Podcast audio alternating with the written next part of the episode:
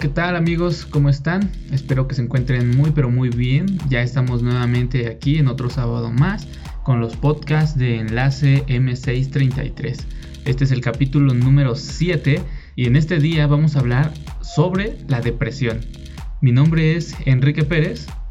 Hola, ¿qué tal? Yo soy Elizabeth Magdaleno y nos da mucho gusto que nos estén acompañando en un capítulo más de Enlace M633 tendremos como invitado al licenciado en enfermería Irving López Luna. Él nos va a estar apoyando para poder aclarar las dudas que tenemos respecto al tema de hoy. Y en la parte de la música tendremos como invitada a nuestra amiga Nadia Salomé. Muy bien, pues comencemos.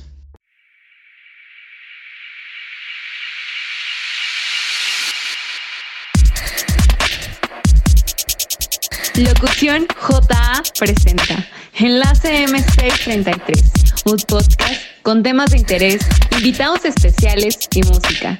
Un programa que no te puedes perder. Enlace M633. Comenzamos.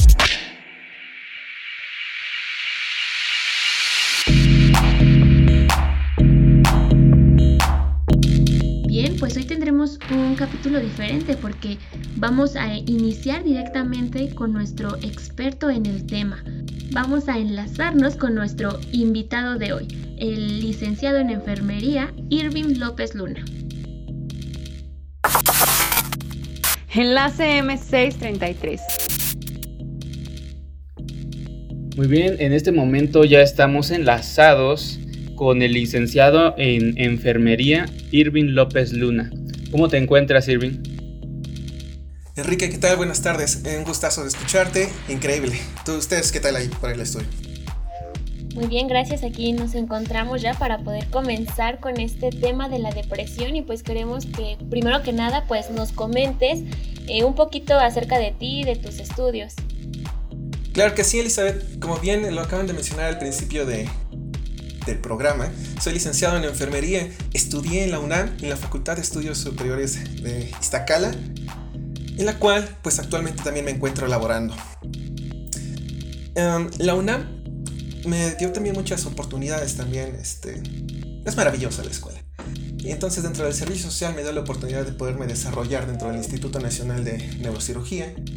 Y es donde tuve mi primer acercamiento con, con el área de psiquiatría. Y a partir de ahí pues bueno, pude desarrollarme un poquito en otros estudios, un poquito más, un poquito más enfocados.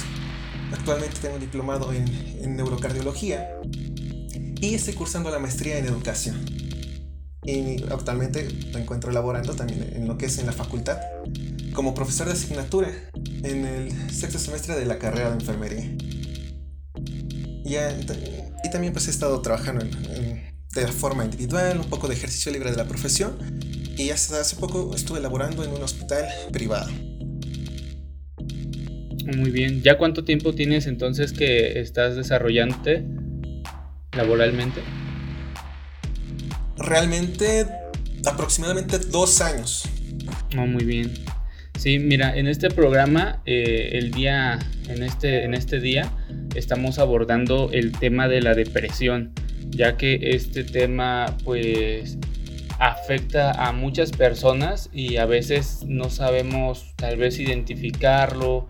Eh, por lo regular este programa siempre lo comenzamos dando introducciones, alguna información inicial, pero quisimos aprovechar, eh, empezar de lleno el programa contigo, ya que tú eh, tienes mayor experiencia y tú eres el que nos puede este, describir un poco más acerca de esta enfermedad.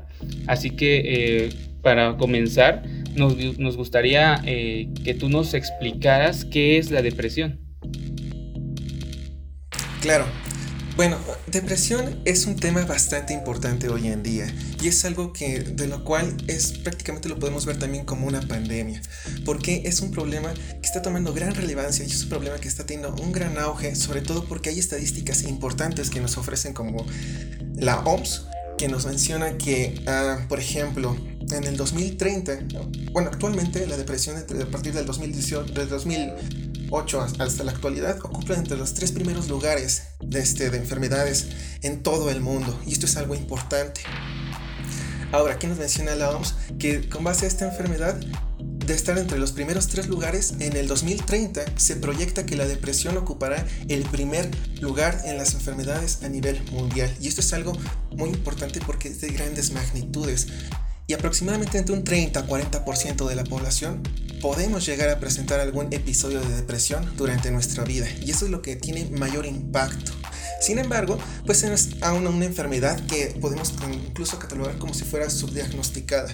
¿Por qué? Porque aún existe el estigma social, existen prejuicios, hay aún mucha desinformación este, alrededor de este tema, en el cual pues genera incluso hasta cierta incertidumbre en las personas, en la población, que llegan incluso a manifestar temor a estar deprimido, en que si es una enfermedad, si es algo normal. Sin embargo, los datos estadísticos pues son contundentes y van creciendo y todos estamos predispuestos a padecer algún episodio de depresión durante nuestra vida.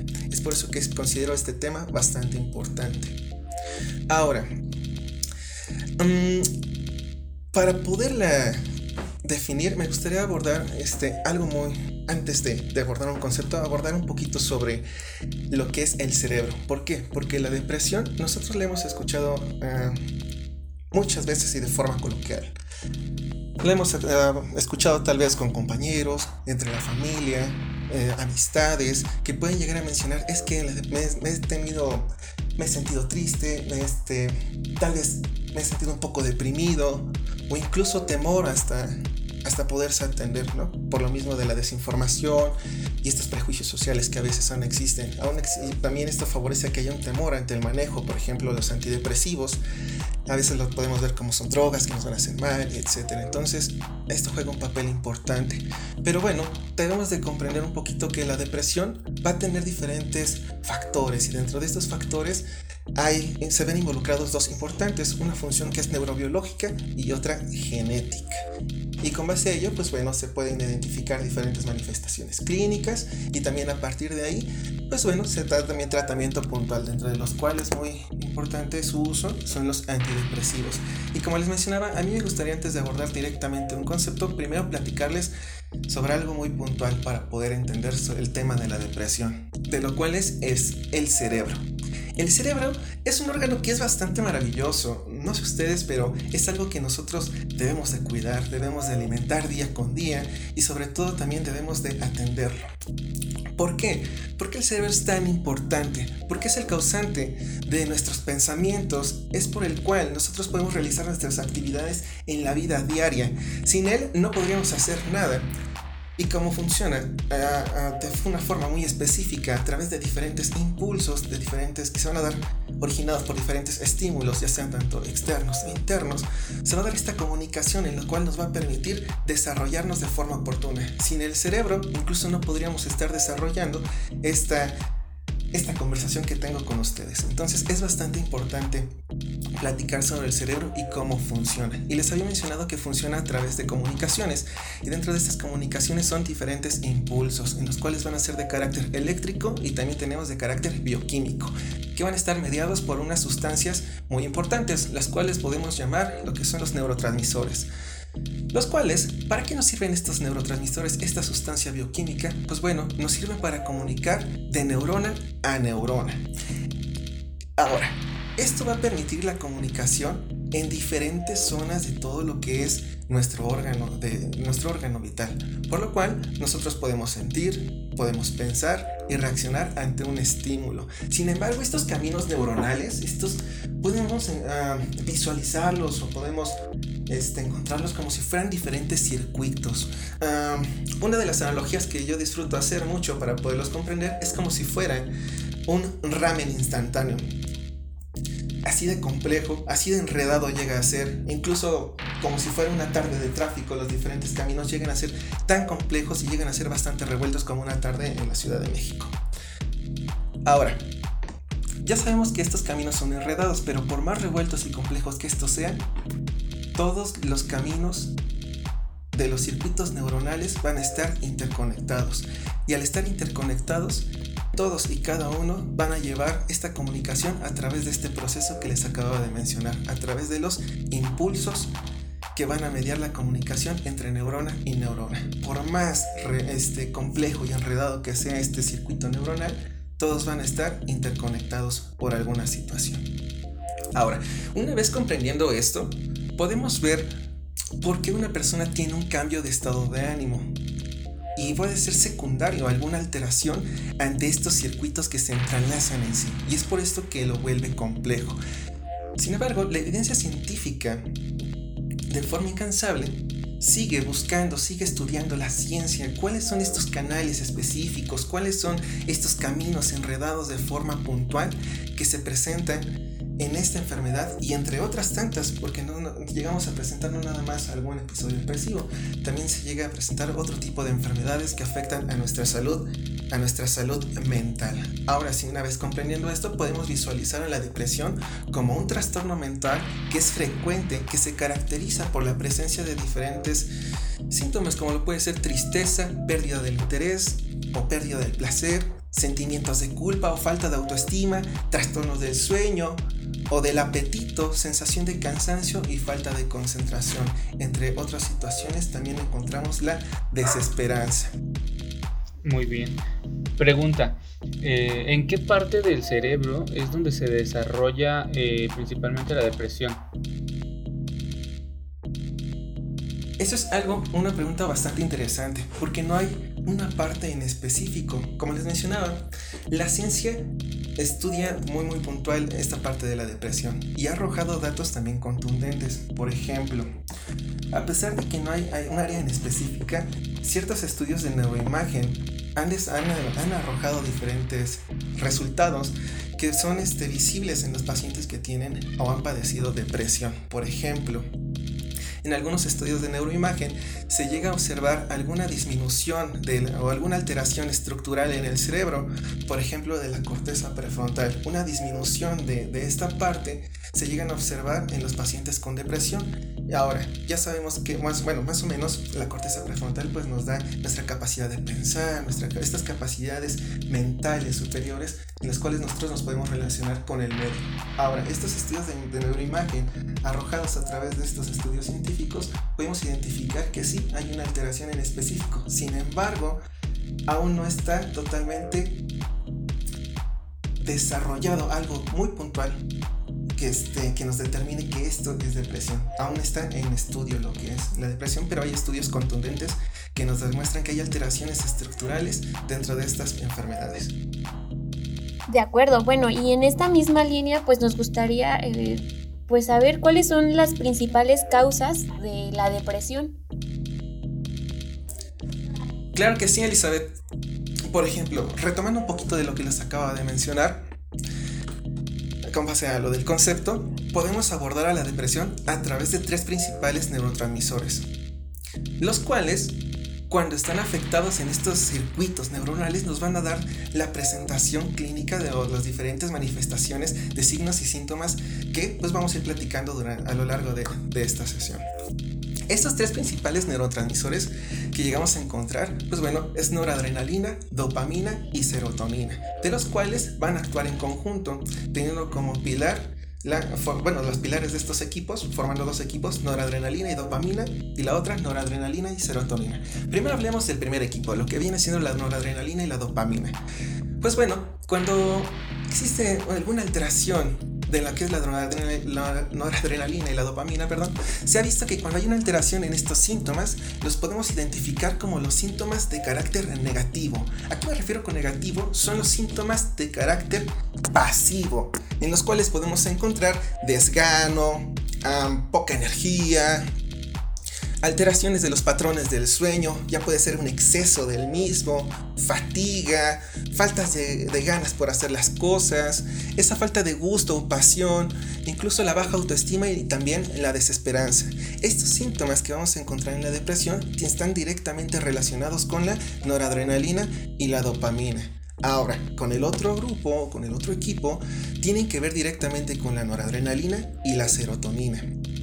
Y es aquí donde podemos encontrar lo contrario, los síntomas que son activos y tienen que ver directamente con la ansiedad, pensamientos que también pueden ser de carácter o alteración del pensamiento donde nos llevan a tener pensamientos culposos, repetitivos, sensaciones de desesperación, también intranquilidad, incluso hasta llegan a poner a las personas irritables o incluso hasta sentirse hostiles dentro de, ese de esta manifestación que se expresa por, mediado por estos neurotransmisores. Y esto tiene que ver con la desregulación de los neurotransmisores antes mencionados. Estos circuitos neuronales se van a identificar con estos síntomas. Ahora, al haber una desregulación dentro de lo que son los neurotransmisores, por lo tanto va a haber una afección directa hacia lo que son los circuitos neuronales. Y si se va a ver afectado lo que son estos circuitos neuronales, vamos a encontrar alteraciones en la comunicación de nuestras neuronas que nos van a dar estas expresiones clínicas de lo que les acabo de mencionar, estos signos y síntomas que podemos identificar.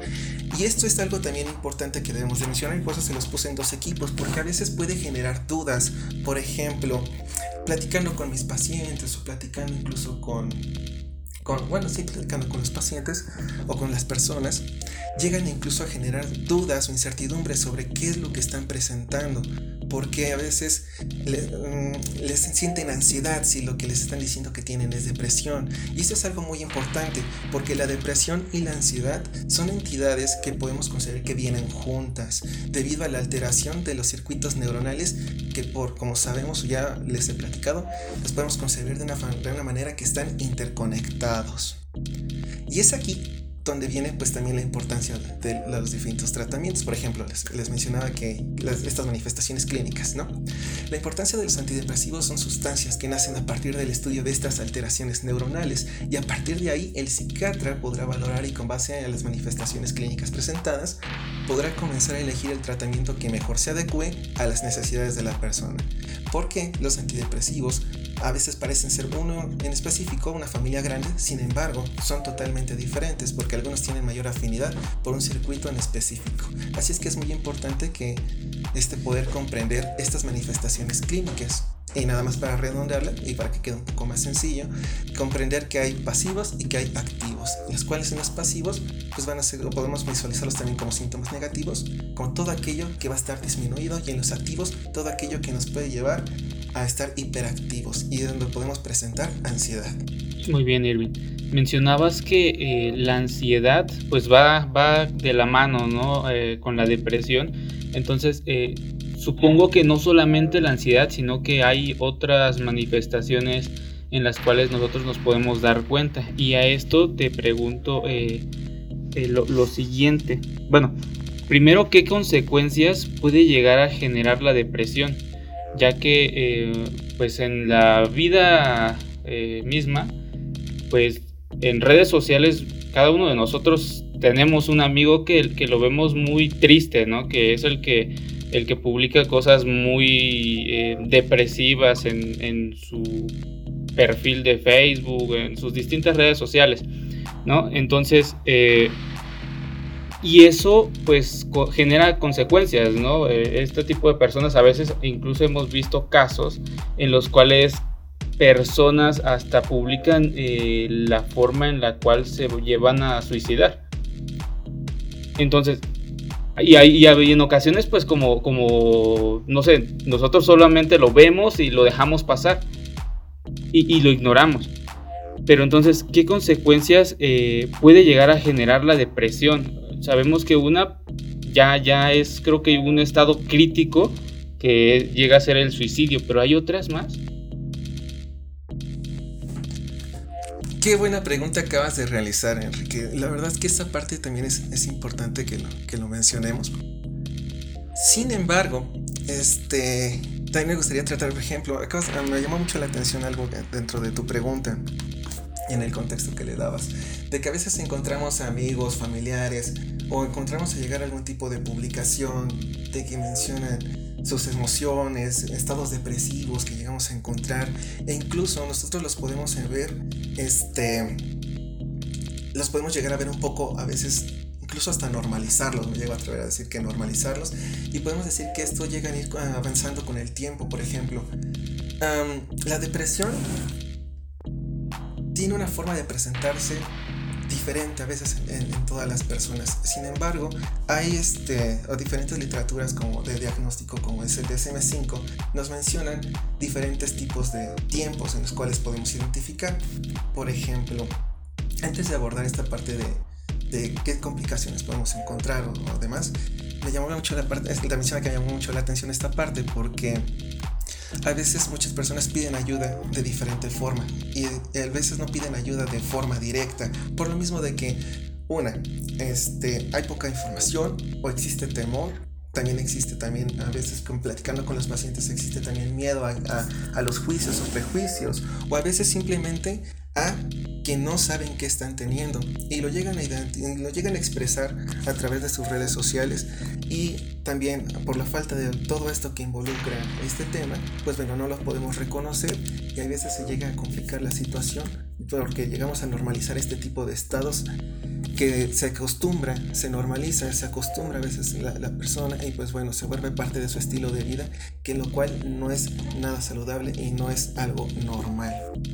Entonces, para que me deprima o para decir que estamos deprimidos, no basta con decir que algo pasa nada más en nuestro circuito neuronal, sino que algo ahí no está bien y hay muchos factores que nos van a predisponer a padecer depresión.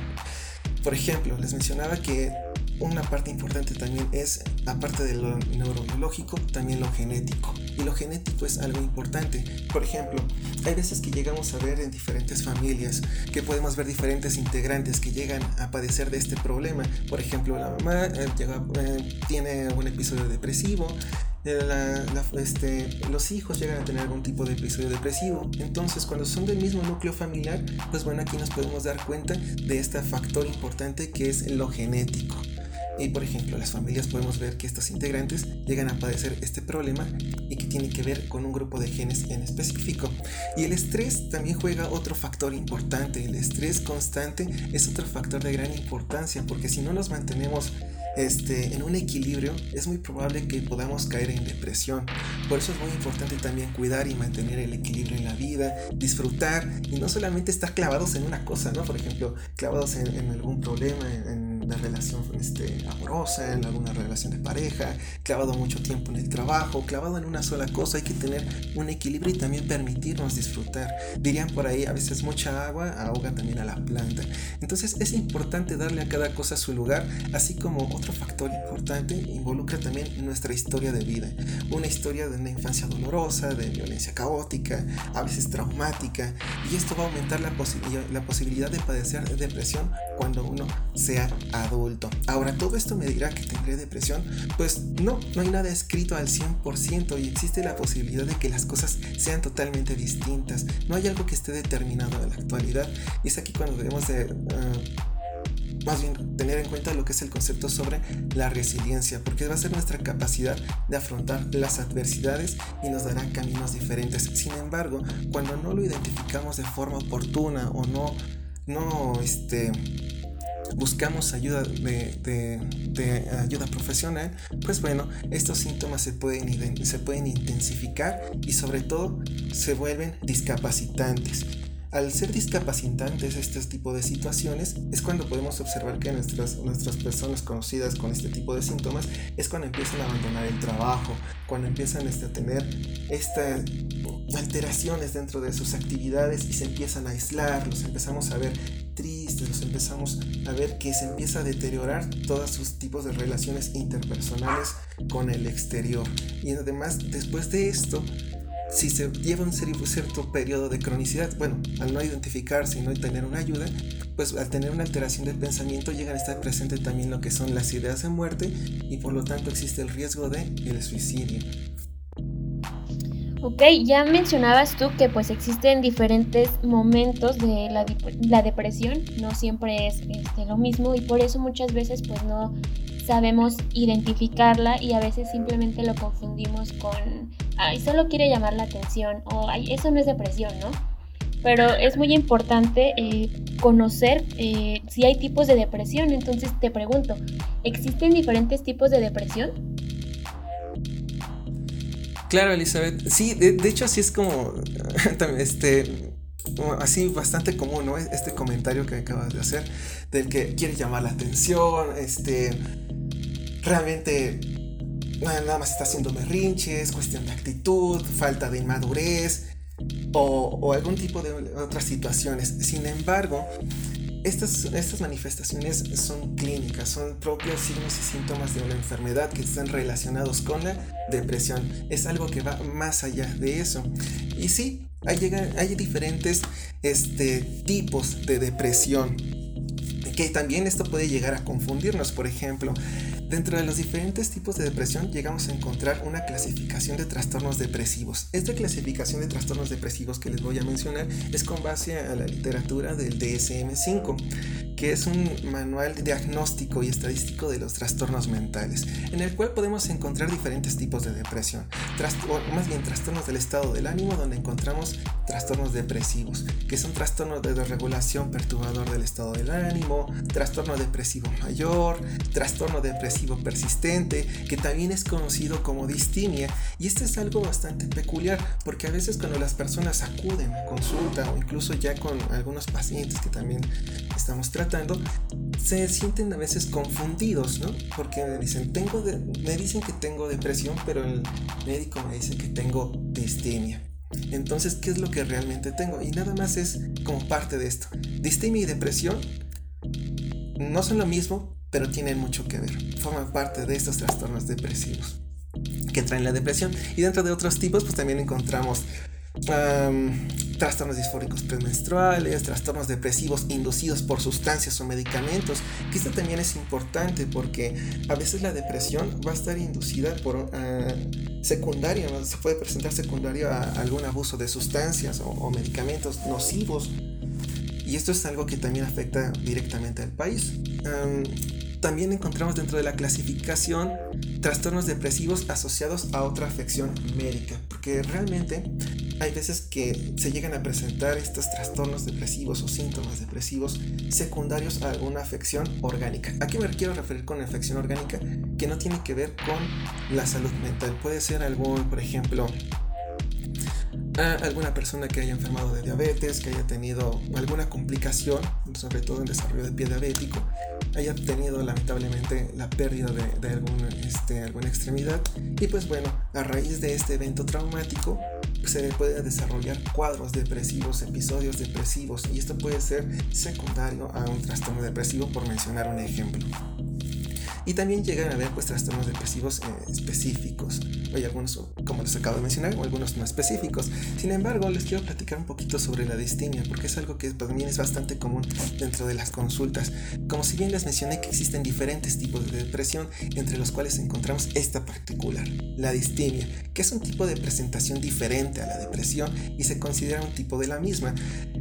¿Qué podemos conceptualizar como distimia? Pues que es un estado de ánimo deprimido que conlleva pérdida de interés y de la capacidad de disfrutar y reducción de la energía que produce una disminución de la actividad.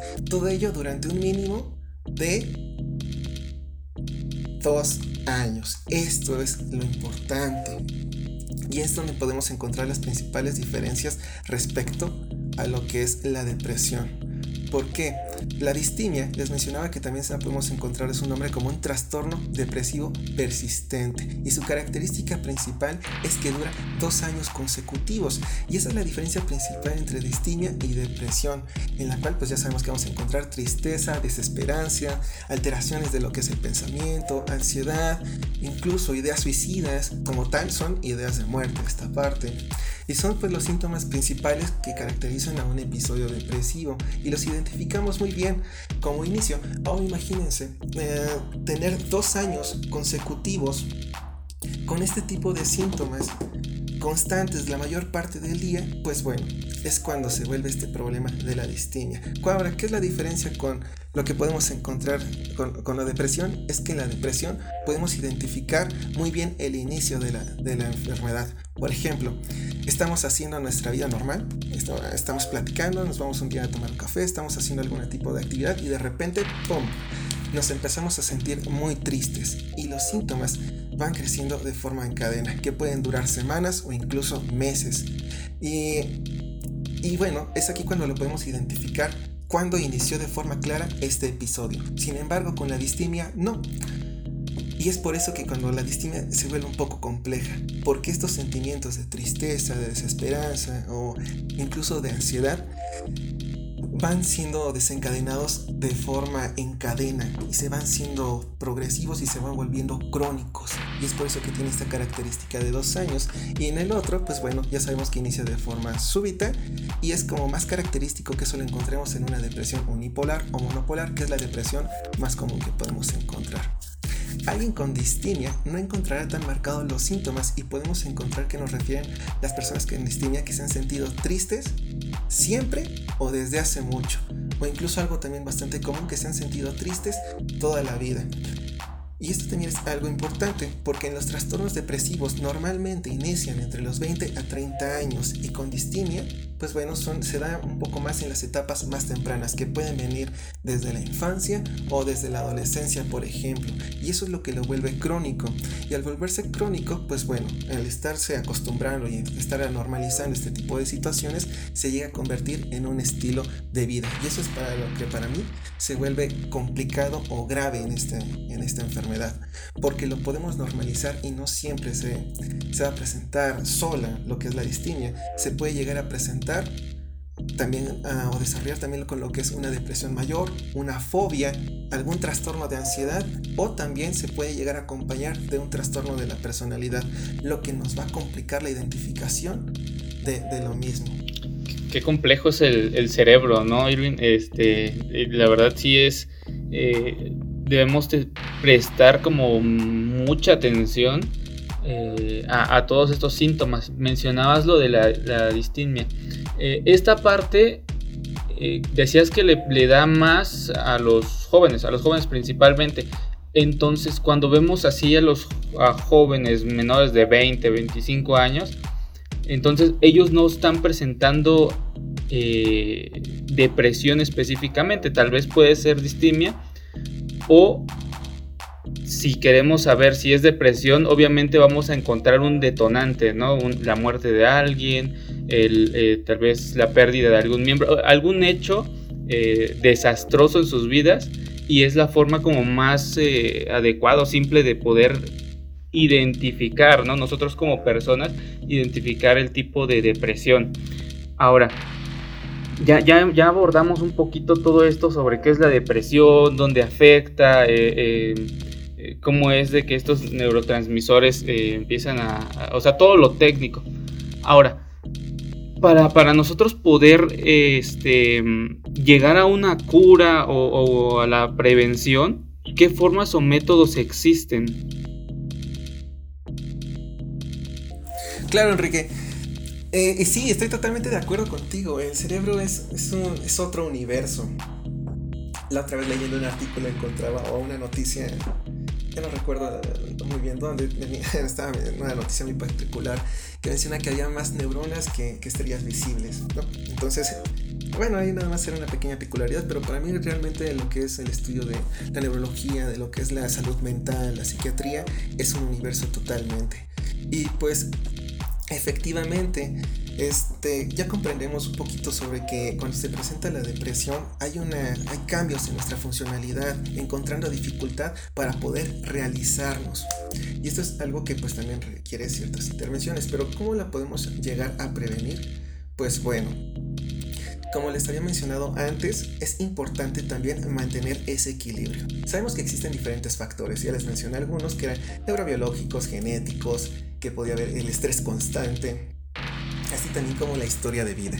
Sin embargo, para poderlos prevenir es importante también mantener buenas este, redes de apoyo, mantener un equilibrio en nuestra vida. Y esto también implica pues mantener contacto con nuestros familiares, mantener sanas nuestras interrelaciones sociales, también este, de forma individual, el autoconocimiento también es bastante importante hacer actividades de higiene mental, entre las cuales encontramos hacer ejercicio de forma regular. Aquí sí entra bien el, dicho de mente sana o, cuerpo sano, mente sana.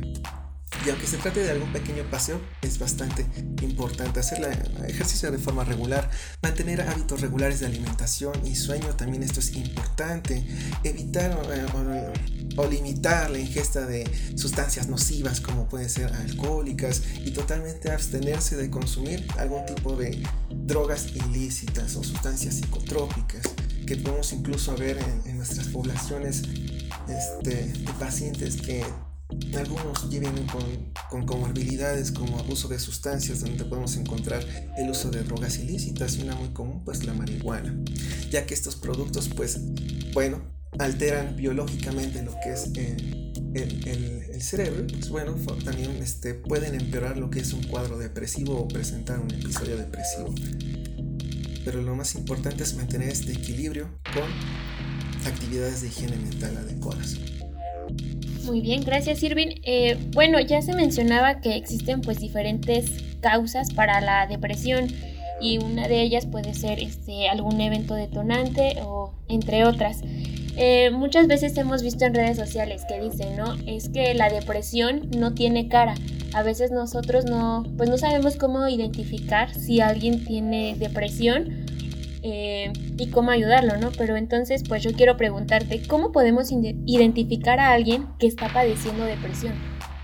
Claro que sí, Elizabeth. Bueno, ah, dentro de las principales cosas que podemos identificar son los cambios que les había mencionado, cambios en el apetito de sueño, en el apetito, en el sueño, cambios en, en la conducta muy puntuales, por ejemplo, puede estar totalmente con este, irritable, puede estar hostil, llegan a presentar bastante común ideas de desesperanza. Sin embargo, es importante identificar y buscar ayuda de forma oportuna para también comprender si es o no depresión, porque comprendemos muy bien cuáles son los principales síntomas. Y uno de los principales síntomas que llegamos a encontrar, pues es tristeza y el otro, pues anedonia, ¿no? Que es todo esto que les voy platicando en forma de término. Sin embargo, es importante buscar ayuda para poder identificar de forma oportuna para saber si es o no depresión, porque podemos encontrar estas manifestaciones clínicas en otro tipo de enfermedades en las cuales se deben descartar. Por ejemplo, ¿qué otro tipo de enfermedades podemos encontrar que también se puede llegar a confundir con algún tipo de, este episodio de depresivo? Pues bueno, puede ser algún tipo de problema este, endocrino como problemas tiroideos que nos llevan a cambios del estado del ánimo que parece también que bueno si estos cambios del estado del ánimo que puede ser también podemos encontrar lo que puede ser algún episodio de ansiedad o depresión o también otro tipo de situaciones como son las tirritmias cerebrales o algún tipo de epilepsia. También nos pueden llevar a que son cambios del estado del ánimo e incluso, como habíamos mencionado, es algo en lo cual nosotros, todas las poblaciones, o más bien toda la población en general, estamos predisponentes a tener este tipo de enfermedades. Y también un grupo también importante, que es importante mencionar, perdón, es el adulto mayor porque también llega a presentar algún otro tipo de enfermedades que se pueden confundir con algún episodio depresivo y en el adulto mayor, pues bueno, podemos hablar de lo que pueden ser las demencias. Pero ¿qué hacer si sospecho de, que tenemos este algún episodio depresivo o, sospechar sobre depresión? Lo más importante es acudir a una atención especializada, en específico acudir a un psiquiatra, porque es, es, el profesional que podrá evaluar y descartar estas y las otras enfermedades, las cuales permitirá identificar de forma oportuna el problema y a partir de ahí emitir el diagnóstico de la depresión. Y mayormente los trastornos mentales, su diagnóstico pues también es clínico, en el cual se requieren aplicaciones de diferentes escalas o valoraciones, pero también siguen a hacer estudios de laboratorio o por ejemplo algún electroencefalograma para descartar estas enfermedades que les había mencionado. Estábamos, estamos checando esto de, pues, una, los, los médicos o los expertos eh, son los que pueden atender claramente a una persona que está presentando estos episodios de depresión. Pero eh, supongo que también nosotros como amigos, como familiares, eh, podemos influir un poco en ayudar a una persona cuando se siente deprimido. supongamos que no todavía, todavía no desarrolla algo mayor eh, que, es algo que apenas está comenzando. ¿Qué, recomendaciones nosotros podemos seguir cuando algún amigo o familiar se siente deprimido? Ah, bueno, una palabra que luego es bastante común es échale ganas, ¿no? Cuando vemos a alguien que está cursando por un episodio, ¿no? Eh, Oye, échale ganas, o ¿por qué no le echas más ganas a esto? Pues, bueno, a mí me gustaría recomendarles no utilizar esa frase, no echarle ganas. ¿Por qué? Porque la depresión ya vimos que es una enfermedad que tiene pues, parte genética y otra neurobiológica.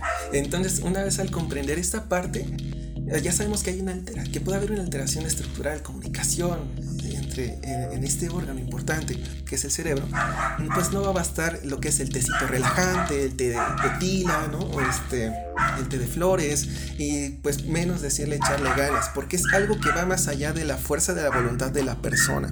No es algo que no quiera hacer o que no esté tratando de hacer, es algo que va más allá de esta fuerza de la voluntad. Nosotros podemos hacer de forma importante la escucha activa, identificar las banderas rojas. ¿Qué banderas rojas? Pues bueno, del pensamiento que llevan estas ideas en específico de muerte. Es importante también escuchar y poner atención, sobre todo hacer también acompañamiento a la persona. Hay tres herramientas muy importantes. Por ejemplo, cuando normalmente nos sentimos mal, a veces acercarnos a esa persona se nos vuelve difícil pensar cómo nos vamos a acercar a esta persona.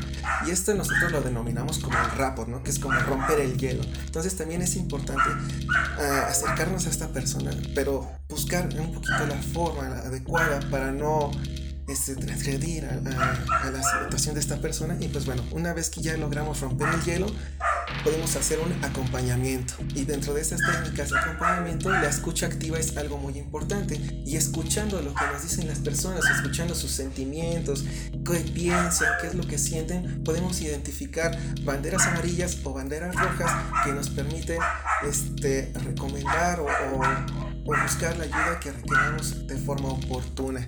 Así es que esas pueden ser herramientas porque pues como les mencioné, pues va un poquito más allá de la, de la fuerza de voluntad. Ahora, ¿algún libro que, que tú eh, nos quieras recomendar, que podamos leer, que podamos comprender eh, nosotros, eh, que no nos especificamos tal vez en, en, en esto? Pero que pueda ser de gran ayuda para cada uno de los que nos están escuchando al momento de que presenten ellos mismos un episodios o síntomas de depresión o incluso algún familiar, ¿no? Algo que nosotros podamos leer y, podamos eh, ser un punto de apoyo para la otra persona. Claro, encontramos diferentes este, literaturas que nos pueden ayudar, pero muchas también, ahorita con lo que me mencionas, este, podemos encontrar diferentes tecnicismos que nos pueden llegar a complicar. pero hay una revista bastante interesante que, este, que es, es Biological Psychiatry, donde podemos encontrar este, de forma específica diferentes hallazgos que tienen que ver con la depresión y también podemos encontrar este, un poquito más este, técnico, lo que es el libro de psicofarmacología de Stan, donde también aquí en este libro de psicofarmacología de Stan encontramos este, hallazgos o nos presenta hallazgos están, este, de estas, alteraciones estructurales que se dan en la depresión. Les mencionaba uno importante sobre la corteza prefrontal. Este, pero bueno, ah, hay diferentes líneas en las cuales cuando se llega a presentar algún tipo de episodio depresivo, pues bueno, nos pueden servir de bastante ayuda. Por ejemplo, tenemos la línea de vida a nivel nacional que también nos puede ayudar mucho y nos orientan en el momento para saber qué hacer ante este tipo de situaciones. De acuerdo, pues te agradecemos mucho y bueno, eh, ¿alguna última recomendación que tú quisieras darle a nuestros eh, amigos que nos están escuchando? Claro, este, bueno, no es tanto como una recomendación, más bien este es un aprendizaje que obtuve el día de ayer jugando con una persona especial que es para mí que es mi sobrino, es un pequeño de 7 años, jugando con sus bloques de Lego, ¿no? Pues él estaba construyendo bastantes cosas y, pues realmente nunca dejamos de construirnos como si fuéramos este tipo de, situaciones o de bloques de construcción. Ah, ya dije por ahí una, marca, perdón. Entonces, pues bueno, este es importante que comprendamos que, que nadie, nadie está roto, nadie está, no es algo que sea anormal todos somos predisponentes y así como lo viene siendo la salud mental, así como cuando vamos al doctor cuando nos falla, cuando bueno, más bien cuando tenemos dolor abdominal, que tenemos algún vómito y acudimos a una consulta, al igual que tenemos fiebre y, no podemos este, desarrollar alguna actividad, lo mismo pasa con la salud mental. Es importante que empecemos a darle esta mayor atención y, empezar a liberar de estigmas y tabús a lo que es esta área. Y les mencionaba este aprendizaje. Realizando una diferente construcción con diferentes bloques, a veces podrán faltar piezas, a veces podrán sobrar piezas. Pues bueno, no, no, no es lo que falte nos sobren, sino que cada día nos vamos construyendo un poquito más y cada quien también va a su propio ritmo para mantener este equilibrio en nuestra propia vida. Y así como si tenemos una fiebre, así cuando tengamos un sentimiento de tristeza, es importante identificarlo y también atenderlo. Porque primero está nuestra salud. Así es. Muchísimas gracias Irving. Es Irving, el licenciado en enfermería, Irving López. Él eh, es el que nos, acompañó en este momento de pues aprendizaje más que nada. Ahorita estamos aprendiendo, estamos comenzando el programa contigo y ahorita pues igual vamos a, dar otra información un poco eh, en el ámbito espiritual que puede también ayudar a fortalecer, ¿no? Creemos que la parte espiritual eh, también puede llegar a, a, generar un, bueno, puede ser un factor, ¿no? De, ayuda eh, en el cerebro. Pues muchísimas gracias Irving por acompañarnos, esperemos que eh, podamos seguir en contacto contigo y pues más adelante poder contactarte nuevamente para ayuda en otro tema relacionado a todo este tipo de cosas. Claro que sí, Enrique, Elizabeth, un placer estar con ustedes. Este, muchas gracias también por la oportunidad y un placer poder compartir con, con la gente este tipo de informaciones. Una disculpa también por porque se escuchaba por ahí un perrito, bastante amable, pero bueno, situaciones de la pandemia. Sí, no, no te preocupes, todos tenemos este, nuestras mascotitas que de repente también este, quieren participar en estos audios y quieren hacerse famosos. sí. Bueno, muchas gracias Enrique Elizabeth, que sigan teniendo una maravillosa tarde. A ti muchas gracias, hasta luego. Enlace M633. Agradecemos mucho al licenciado Irving por habernos acompañado y haber disipado las dudas que teníamos respecto a la depresión. Estamos llegando ya a la parte final de nuestro programa, como lo comentamos es un programa diferente, pero bueno, no queremos dejar de lado la parte espiritual. Cada vez es más común escuchar la palabra depresión, ya que lo podemos ver incluso eh, en nuestras redes sociales, como lo mencionábamos y lo platicábamos con el licenciado eh, Irving el cual pues a veces nuestras pantallas de inicio de Facebook están inundadas a veces de muchas personas que eh, padecen esta enfermedad que es la depresión y en muchas ocasiones hacemos caso omiso, nada más lo vemos y lo dejamos pasar. No, no este, intentamos ayudar o darles palabras de aliento, ¿no? Hacerles saber que Dios los ama. Entonces, pues no es extraño esto porque esta enfermedad afecta a 350 millones de personas a nivel mundial. La Asociación de Profesionales Adventistas del Área de la Salud no está ajena a esta realidad. Por eso realizó del 17 al 19 de enero del 2019 en la sede de la Universidad Adventista de Chile un congreso titulado Manejo Integral de la Depresión, con el fin de compartir conocimientos y entregar herramientas útiles en el tratamiento de esta patología. Las proyecciones que hace la Organización Mundial de la Salud con respecto a la depresión son cada vez mayores. Se habla que más o menos en el 2020 será la primera causa de mortalidad. Por lo tanto, es un tema actual y no está exento ningún tipo etario. Tanto los jóvenes como los adultos pueden padecerla. Entonces es un tema transversal que tiene que ver con todas las edades y se ha convertido en una pandemia. Esto lo expresó el médico y docente Víctor Rosado. Él es docente en la Universidad Adventista de Chile. Sabemos que este dato es un dato eh, que fue tomado en enero del 2019, o sea, del año pasado. No se esperaba esta pandemia eh, del COVID-19, pero que es algo muy claro y nos lo explicaba este Irving hace rato, esto se va a extender, esta enfermedad, eh, o estos números más bien, eh, se van a extender a los siguientes años. La mayoría de las personas siguen deprimidas, ¿no? Y no sé, este, en este año, no sé si la, depresión pues sea aún mayor en las personas.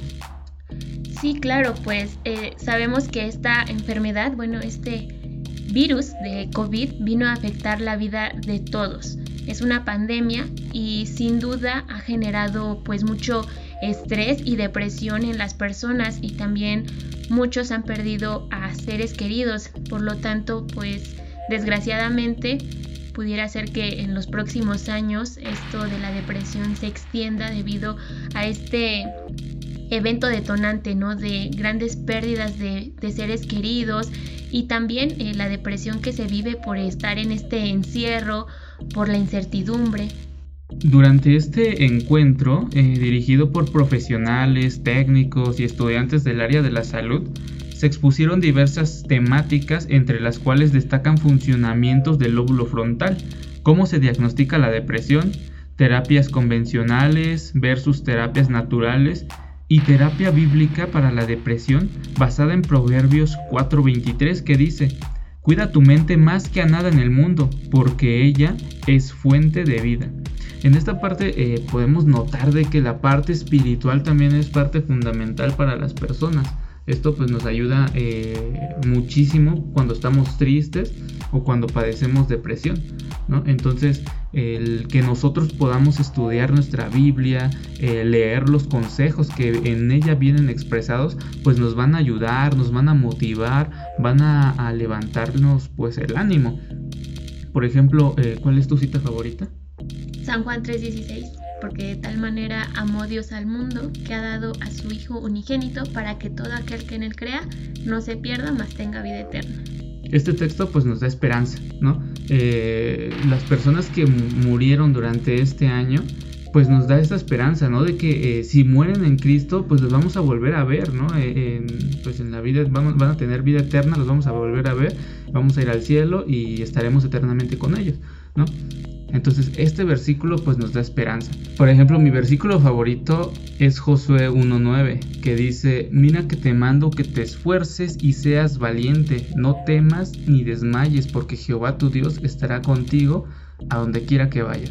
Entonces, este versículo a mí me da muchísima fuerza, fortaleza. Cuando me siento triste, estoy em, un poco, no, no deprimido, pero sí pues, muy triste, o, que algo en, la, en mi vida está eh, tumbándome o se ve gris, pues este texto me ayuda. Y cada uno de nuestros oyentes debería utilizar uno de sus versículos favoritos también para poder levantarse el ánimo confiar y poner nuestra esperanza y fe en Jesús. También es muy importante llenarnos de pensamientos positivos, esos pensamientos que nos produzcan alegría. Y entonces, cuando tengamos un problema, cuando venga esa debilidad del decaimiento que precede a la depresión, esos pensamientos positivos nos puedan ayudar a luchar con los pensamientos negativos y nos ayuden a mantenernos firmes y aferrados a cada uno de los pensamientos positivos que son de agradecimiento a Dios y allí entonces poder tener el valor para enfrentar lo que nos toca vivir cada una de las adversidades. Los temas que se tocaron en este evento, con un enfoque bíblico, con un enfoque cristiano, ayudan bastante para poder manejar de una mejor forma a los pacientes que ellos ven todos los días. Dios nos proveyó de todo lo que necesitamos para nuestra curación, entre los hábitos, el agua, los remedios naturales que nosotros conocemos y también el papel del terapeuta, el psiquiatra, el médico. En realidad es administrar esto adecuadamente y unir la ciencia, lo que la ciencia dice en connotación con lo que Dios nos ha dicho antes por medio de su palabra y que nos dan palabras de esperanza, palabras de vida, palabras de fortaleza. Bueno, pues estas recomendaciones serían muy buenas para que cada uno de ustedes que nos están escuchando pues puedan llevarlas a cabo y así poder aliviar la depresión que eh, quizás estás viviendo o que puede que estés presentando. Ha llegado el momento de escuchar la alabanza que en este día está en voz de nuestra hermana Nadia Salomé. Meditemos en la letra de este hermoso canto. Vamos a escucharlo. Enlace M633.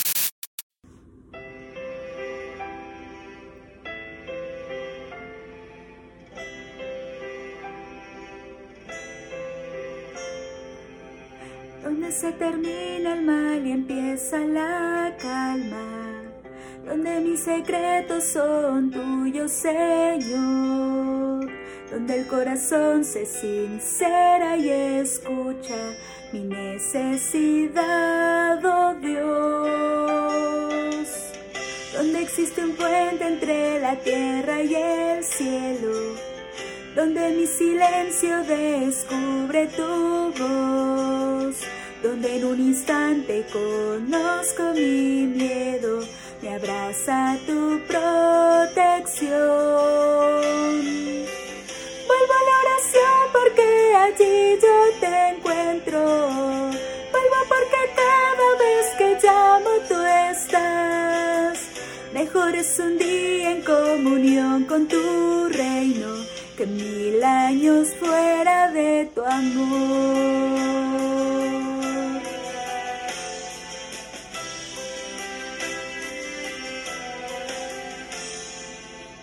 Cuando la maldad dirige mis pensamientos, cuando la tristeza perturba mi fe, cuando me distraigo y de ti me alejo, regreso porque yo sé que si humildemente se acerca tu pueblo, si busca tu rostro con el corazón, tú responderás desde tu trono en los cielos y sanará tu dolor.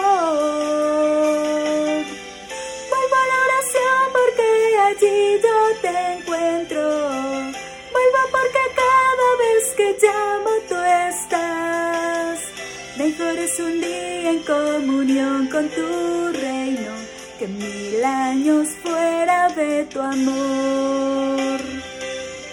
Vuelvo a la oración porque allí yo te encuentro. Vuelvo porque cada vez que llamo tú estás. Mejor es un día en comunión con tu reino que mil años fuera de tu amor.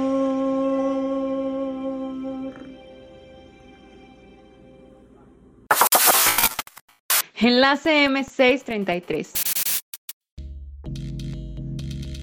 Y con esto hemos llegado a la parte final de nuestro programa. Les agradecemos que hayan, se hayan quedado hasta el final.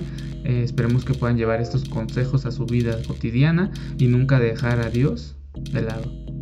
Les invitamos a dejar su like, a compartir este podcast en sus redes sociales. Síganos en nuestra cuenta de Spotify, estamos como Locución JA. En Facebook nos pueden encontrar como J Adventista MX y en YouTube como Locución JA. Dejen en los comentarios sus saludos, qué les pareció el programa y qué temas les gustaría que abordemos en próximos episodios. Si quieren que los anunciemos o promocionemos, escríbanos al correo locución-ja.hotmail.com. Nos despedimos, cuídense mucho y los esperamos en el próximo podcast. Y recuerden que el Señor bendice de a montón. Esto fue Enlace M633, una producción de Locución JA. Hasta la próxima.